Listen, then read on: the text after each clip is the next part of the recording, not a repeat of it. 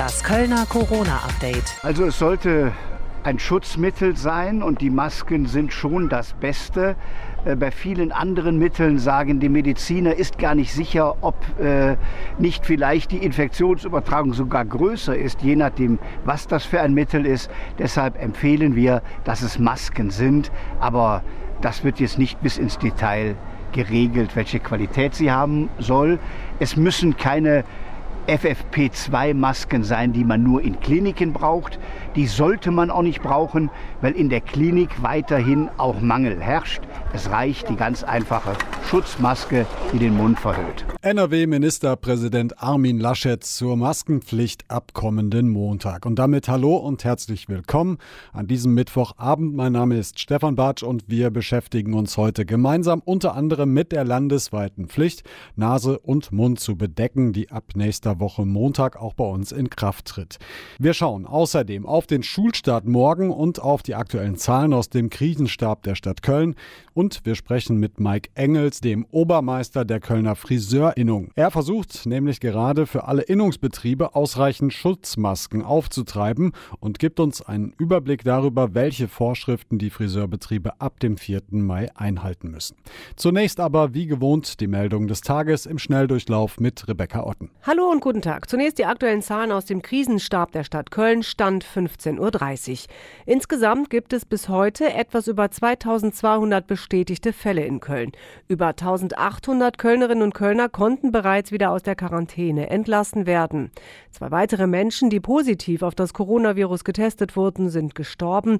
Dabei handelt es sich um einen 77 und einen 81-jährigen Mann. Beide hatten Vorerkrankungen. Die Corona-Krise wirkt sich auf eine der prominentesten Kölner Baustellen aus, und zwar auf die Sanierung der Oper. Aufgrund der Schutz- und Hygienemaßnahmen können Arbeiten an der Bühnentechnik derzeit nicht stattfinden. Auf den Zeitplan des Gesamtprojekts habe das aber noch keinen Einfluss, sagt der technische Betriebsleiter in seinem Monatsbericht. Die Stadt hat ihr Sanitärangebot für Obdachlose ausgeweitet. Nach dem Duschmobil auf dem Bahnhofsvorplatz stehen ab jetzt auch in Mülheim Container mit Duschen und Toiletten zur Verfügung. Sie stehen unter der Woche vor dem Bürgerhaus an der Berliner Straße. Wie lange die Container bleiben, hänge vom weiteren Verlauf der Corona-Entwicklung ab, erklärte die Verwaltung. Denn viele andere Einrichtungen für Obdachlose sind derzeit geschlossen. Nach der Absage des Oktoberfestes fragen sich die Kölner Jecken, was mit dem Sessionsstart in diesem Jahr sein wird. Das Festkomitee Kölner Karneval hält trotz der Corona-Pandemie am 11.11. .11. fest. Das liege an der vergleichsweise kurzen Vorbereitungszeit, sagte uns eine Komiteesprecherin. Ein bis zwei Wochen reichen. Demnach könne man Ende Oktober eine endgültige Entscheidung treffen. Das Oktoberfest in München hingegen werde schon im Sommer aufgebaut. Und jetzt der Überblick, was sonst noch in NRW und der Welt passiert ist. In Köln-Buchheim in der Wichheimer Straße ist ein Einfamilienhaus explodiert. Dabei wurden vier Anwohner von der rumfliegenden Teilen leicht verletzt. Ein Mann wird noch vermisst. Laut Feuerwehr könnte er sich noch in den Trümmern befinden. Er soll alleine in dem betroffenen Haus gemeldet sein. Das Gebäude wurde komplett zerstört. Auch angrenzende Häuser sind stark beschädigt worden. Die Ursache für die Explosion ist noch unklar. Die italienische Polizei hat in der Nähe von Rom ein Mafia-Vermögen in Millionenhöhe beschlagnahmt. Zahlreiche Läden eines bekannten Clans sowie andere Betriebe und mehr als ein Dutzend Autos im Wert von insgesamt mehr als 18 Millionen Euro seien konfisziert worden, teilte die Polizei mit. Die in der Region dort berüchtigte Mafia-Familie habe ihr Firmenimperium mit Gewinnen aus Erpressung, Drogenhandel und Kreditteilgeschäften aufgebaut, so der Vorwurf. Der Großbrand an der niederländischen Grenze zum Kreis Viersen hat weite Teile eines Nationalparks zerstört. 175 Hektar der Wald- und Heidelandschaft sind abgebrannt. Bis zum frühen Morgen lief eine große Evakuierungsaktion. Rund 4200 Menschen aus der Gemeinde Herkenbosch mussten ihre Häuser verlassen, weil die Luft zu schlecht wurde. Für die Betroffenen hatte das Rote Kreuz in 16 Turnhallen Notquartiere eingerichtet. Und soweit die Kurznachrichten bis 17 Uhr mit Rebecca Otten. Seit heute Mittag ist es offiziell in ganz NRW und somit auch bei uns in Köln gilt ab kommendem Montag eine Maskenpflicht. Und unter anderem darüber spreche ich jetzt mit unserem Reporter Frank Waltel. Grüß dich. Hallo Stefan, grüße dich. Schöne Grüße natürlich auch in den Rest der Stadt und ins Umland. Frank, was heißt das jetzt genau, Maskenpflicht? Worum geht's? Ja, das heißt, wenn du jetzt Montag äh, einkaufen gehst oder mit Bus und Bahn, also dem ÖPNV unterwegs bist, dann musst du ab jetzt äh, Mund und Nase bedecken. So ist die offizielle Formulierung. Das geht zum Beispiel mit diesen Einmal-OP-Masken, die man jetzt ja auch dann mittlerweile in den Apotheken kaufen kann. Das geht aber auch mit selbstgenähten Stoffmasken, ein Schal oder ein Tuch reichen, aber auch um Mund und Nase zu bedecken. Das ist erstmal so die Grundaussage, die wir heute aus Düsseldorf gehört haben. Da gibt es eine Menge Fragen, auch die uns heute schon hier in der Redaktion erreichen erreicht haben, zum Beispiel, ab welchem Alter gilt diese Pflicht? Kannst du das beantworten? Leider nicht. Wir erleben gerade ja immer öfter, dass sich die Politik hinstellt, Sachen ankündigt und dann viele Details erstmal ungeklärt sind, offen bleiben. Da spielt zum einen sicherlich der politische Druck unter den Ländern zum Beispiel eine Rolle. Offiziell heißt das von einer Sprecherin der Landesregierung, die ich explizit danach gefragt habe. Das Gesundheitsministerium erarbeitet jetzt eine entsprechende Umsetzung in der Corona-Schutzverordnung. Sehr viel Bürokratie hört man daraus. Und zu den Einzelheiten soll es dann vielleicht vielleicht im Laufe des Abends, vielleicht auch erst morgen was geben. Das ist unklar. Und unklar ist auch, was bedeutet das jetzt mit dieser Maskenpflicht zum Beispiel, wenn du zu einer Behörde gehst, also wenn du bei der Stadt Köln irgendwas erledigen willst. Was bedeutet das in der Schule und was zum Beispiel bei Demos und äh, Versammlungen? Ja, wir wissen jetzt seit heute, es werden jetzt wieder Versammlungen und Demos von ja, so um die 20 Teilnehmern erlaubt in Köln. Was ist denn da mit Mundschutz? Also du darfst ja auf einer Versammlung, auf einer Demo eigentlich nicht dein, dein Gesicht verhüllen. Jetzt muss es aber irgendwie möglicherweise, also da braucht die Polizei noch einen Handlungsfaden. Der Feinschliff in Sachen Maskenpflicht, der läuft, ist äh, noch nicht überall bekannt und ist auch noch nötig, muss ich sagen. Für den einen kommt die Maskenpflicht jetzt nicht überraschend, für den anderen kommt sie überraschend, weil wir schon sehr, sehr lange eigentlich auch immer wieder darüber sprechen. Wie sind denn so die ersten Reaktionen in Köln? Ja, Kölns Oberbürgermeisterin Henriette Reker, die hat sich als einer der ersten geäußert. Sie sagt, sie begrüßt diese Maskenpflicht Maskenpflicht. Es sei gut, dass das Land jetzt eine einheitliche Regelung getroffen hat. So ein Flickenteppich, der wäre überhaupt nicht gut. Und je mehr Menschen jetzt so eine Maske tragen würden, desto besser sei es. Wichtiger Hinweis von allen Offiziellen, die Maske schützt dein Umfeld, dich selber nicht oder nur kaum. Maß der Dinge ist weiter Abstand halten, Hände waschen und so weiter. Dann schauen wir auf den morgigen Schulstart in Köln. Zum Teil dürfen sie wieder aufmachen, aber längst nicht alle Kölner Schüler, für die geht es morgen wieder los. Wie viele sind denn eigentlich betroffen mit dem Schulstart von morgen? Insgesamt sind es laut der Stadt Köln rund 22.000 Schülerinnen und Schüler in Köln. Etwa 16.000 von ihnen müssen zum Unterricht, ja, weil sie in der Abschlussklasse auf der Haupt- oder Realschule sind oder eben einen Berufskolleg besuchen. Die anderen können in die Schule, das sind dann die Abiturienten und die Zehnerklassen auf dem Gymnasium. Was viele jetzt umtreibt, ist das Thema Hygiene, ganz klar in Corona-Zeiten. Wie sind denn da die aktuellen Vorgaben des Landes? Also die Vorgaben des Landes es sind in den Klassenräumen muss genug Abstand gehalten werden, also mindestens diese anderthalb Meter. Es muss regelmäßig gelüftet werden, es muss regelmäßig geputzt werden. Mittlerweile wissen wir auch, es reicht nicht nur Seife, Wasser, Papierhandtuch in der Schule, sondern es muss auch Desinfektionsmittel da sein. Ja, und die Schüler sollen ab Donnerstag, ab morgen und müssen ab Montag eine Maske tragen, so eine Gesichtsmaske, Mund-Nasen-Verdeckung, über die wir gerade gesprochen haben, wenn sie denn mit Bus und Bahn in die Schule fahren? Gleichzeitig der große Appell des Landes, wenn es irgendwie geht, fahrt doch bitte gar nicht mit Bus und Bahn, sondern lieber mit dem Fahrrad oder geht zu Fuß. Ob dann die Maskenpflicht auch im Schulgebäude selber gilt, das war bislang aus Düsseldorf nicht zu erfahren. Das ist noch nicht endgültig geklärt. Ja, und ansonsten rät das Schulministerium bitte kein Gedränge, bitte nicht so viel mit den anderen sprechen. Wenn du in die Schule kommst, bitte sofort Hände waschen. Ja, muss jeder für sich selbst beantworten, ob das möglich ist, wenn alle gleichzeitig rechtzeitig in die Schule kommen und natürlich Abstand halten. Also noch viele offene Fragen auf jeden Fall an der Stelle.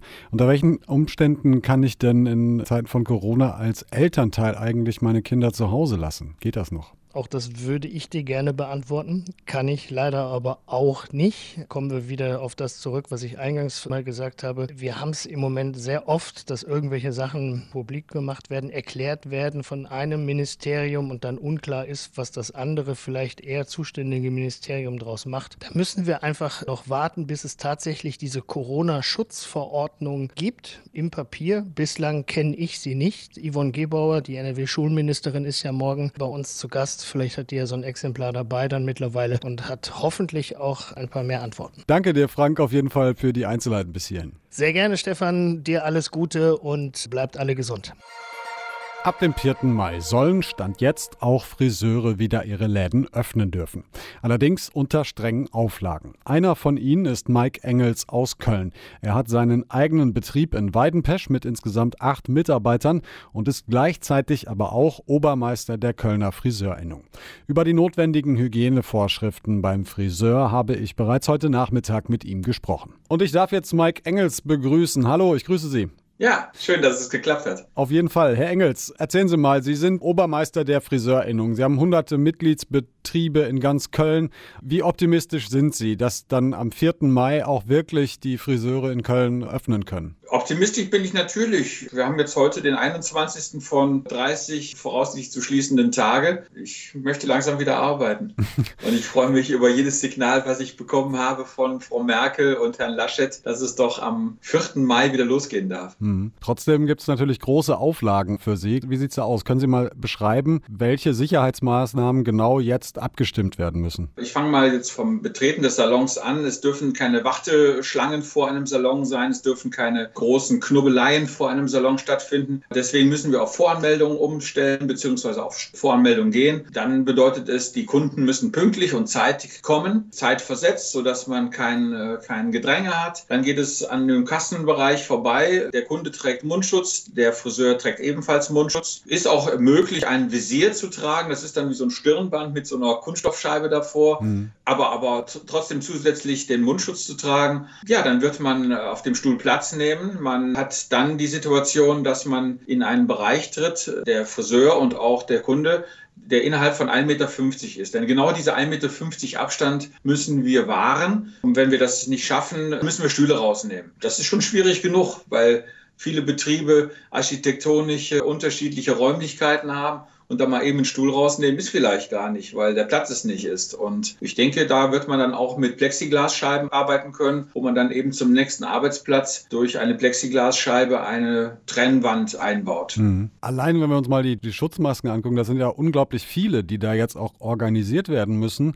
Wie machen Sie das? Mhm. Ja, es ist momentan sehr schwierig, weil es gibt sehr viele Anbieter. Ich denke, da sind auch einige schwarze Schafe bei. Wird immer grundsätzlich auf Vorkasse abgerechnet, was du dann geliefert bekommst. Das ist das nächste nächste Lieferzeit zwei Wochen, vier Wochen, sechs Wochen. Und wenn wir am 4. Mai beginnen wollen, ist das nicht mehr sechs Wochen. Mhm. Also Moral der Geschichte, wir müssen uns in der Beziehung unheimlich gut organisieren. Von der Friseurinnung Köln aus haben wir Partner, den Zentralverband, den Landesverband, die größere Firmen angeschrieben haben, die dann aber auch Mundschütze im Bereich von 100 bis 150, 200.000 Stück kaufen. Das geht einfacher, als dass man sich zum Beispiel für einen Betrieb 50 oder 60 oder oder 100 Stück kaufen möchte. Die Preise sind exorbitant hoch, unterscheidet sich natürlich auch ob sie mit einem Filter sind, ob es ganz normale Einweg-Mundschütze sind oder ob es zum Beispiel ein selbstgenähter Stoff-Mundschutz ist. Sie haben gerade schon gesagt, diese Schutzmasken müssen jetzt auf Vorkasse werden die organisiert und gekauft. Das heißt, es ist auch mit erheblichen Mehrkosten verbunden. Ja. Was dann auch noch hinzukommt, ist, die Haare des Kunden müssen ja gewaschen werden. Auch das ist wieder mit Mehrkosten verbunden. Glauben Sie, dass die, dass die Frisur einfach teurer wird? Ja, das glaube ich schon. Ich glaube, dass Hygienemaßnahmen und Sicherheitsmaßnahmen, Absperrbänder, Bänder, Plexiglasscheiben, gepaart mit der Tatsache, dass wir unsere Dienstleistung nicht mehr in dieser Geschwindigkeit ausüben können, wie sie in der Vergangenheit ausgeübt wurde und wir auch nicht so viele Kunden in unserem Salon lassen können, weil wir ja diesen Abstand von 1,50 Meter wahren müssen. Diese beiden Dinge, Hygiene und längere Abstände in äh, der Dienstleistung, werden automatisch dazu führen, dass die Preise erhöht werden müssen. Wagen wir nochmal so einen kleinen Blick in die Zukunft oder probieren wir das zumindest mal. Sie sind auch im Prinzip der Hof- und Hausfriseur des äh, Kölner Dreigestirns. Die aktuelle Session, die ist vorbei, aber wir reden jetzt auch schon davon, was ist eigentlich mit dem 11.11. .11. Glauben Sie, was sagt so Ihr Gefühl? Werden Sie auch in diesem Jahr dem Kölner Dreigestirn die Haare machen können? Ich glaube, dass wir sehr viel Glück gehabt haben mit Karneval. Karneval ist jetzt sieben, acht Wochen her. Ich glaube, Heinsberg hatte Mitte, Ende Januar diese Karnevalssitzung in Gangelt. Zeitgleich hatten wir in Köln 400 Auftritte mit dem Kölner Dreigestirn. Wir sind in Säle gegangen, wir sind da einmarschiert, Schulter an Schulter, ich sage jetzt mal Lippe an Lippe, standen die Menschen förmlich hm. im Saal und feierten uns. Und dieses wunderbare Kölner Dreigestirn 2020. Ich habe große Befürchtungen momentan, dass ich mir das nicht vorstellen kann, dass in einem halben Jahr ganz normal Karneval gefeiert wird. Es, es steht nicht mir zu, das zu bewerten oder das zu entscheiden, aber ich kriege schon mit, dass viele Karnevalsgesellschaften sich Gedanken machen. So eine Karnevalssitzung kostet 50.000 Euro. Wenn dann plötzlich die Menschen verängstigt sagen, naja, da kaufe ich lieber keine Eintrittskarte, ich weiß es nicht. Oktoberfest ist schon abgesagt, die Kartenverkäufe beginnen jetzt im Sommer, dann sind dann vielleicht 40, 50 Prozent nur der Eintrittskarten verkauft. Dann geht eine Karnevalsgesellschaft schnell mit 20, 30.000 Euro ins Miese. Das ist alles wirtschaftlich gerechnet. Rein emotional wünsche ich mir, dass Karneval weitergeht mhm. und dass wir ein wunderschönes, tolles, neues Kölner Dreigestirn 2020, 2021 erleben werden. Wir werden mit Sicherheit mit Vorsichtsmaßnahmen auch da die drei durch die Säle begleiten. Nur bin ich mir noch nicht ganz sicher, wie viele Säle gefüllt sein werden. Mhm. Ich drücke Ihnen die Daumen und sage vielen Dank, Herr Engels, für das ausführliche Gespräch und für die Informationen. Ja, lieben Dank, Dankeschön, bleiben Sie gesund. Ich hoffe, dass wir diese Krise vernünftig überwinden werden. Wie immer an dieser Stelle gibt es jetzt noch etwas Neues aus unserer Kategorie Schlau at Home. Heute mit Herrn Schuchert und Mathe. Für eine Apfelschorle brauchst du einen halben Liter Wasser und einen Viertel Liter Apfelsaft. Wie viel Apfelschorle erhältst du? Die Lösung ist drei Viertel Liter. Denn merke, um Brüche zu addieren, sucht jeder Kenner zunächst den gleichen Nenner. Die Zähler dann zusammenfassen, den Nenner kannst du dann so lassen. So wird aus ein Halb dann zwei Viertel, jetzt darfst du die Brüche addieren. Also zwei Viertel plus ein Viertel gleich drei Viertel. Nun bist auch du ein Kenner von Zähler und Nenner. Und wir hören uns dann am Freitagabend mit einer neuen Folge wieder. Bis dahin macht's gut und bleibt gesund. Das Kölner Corona-Update.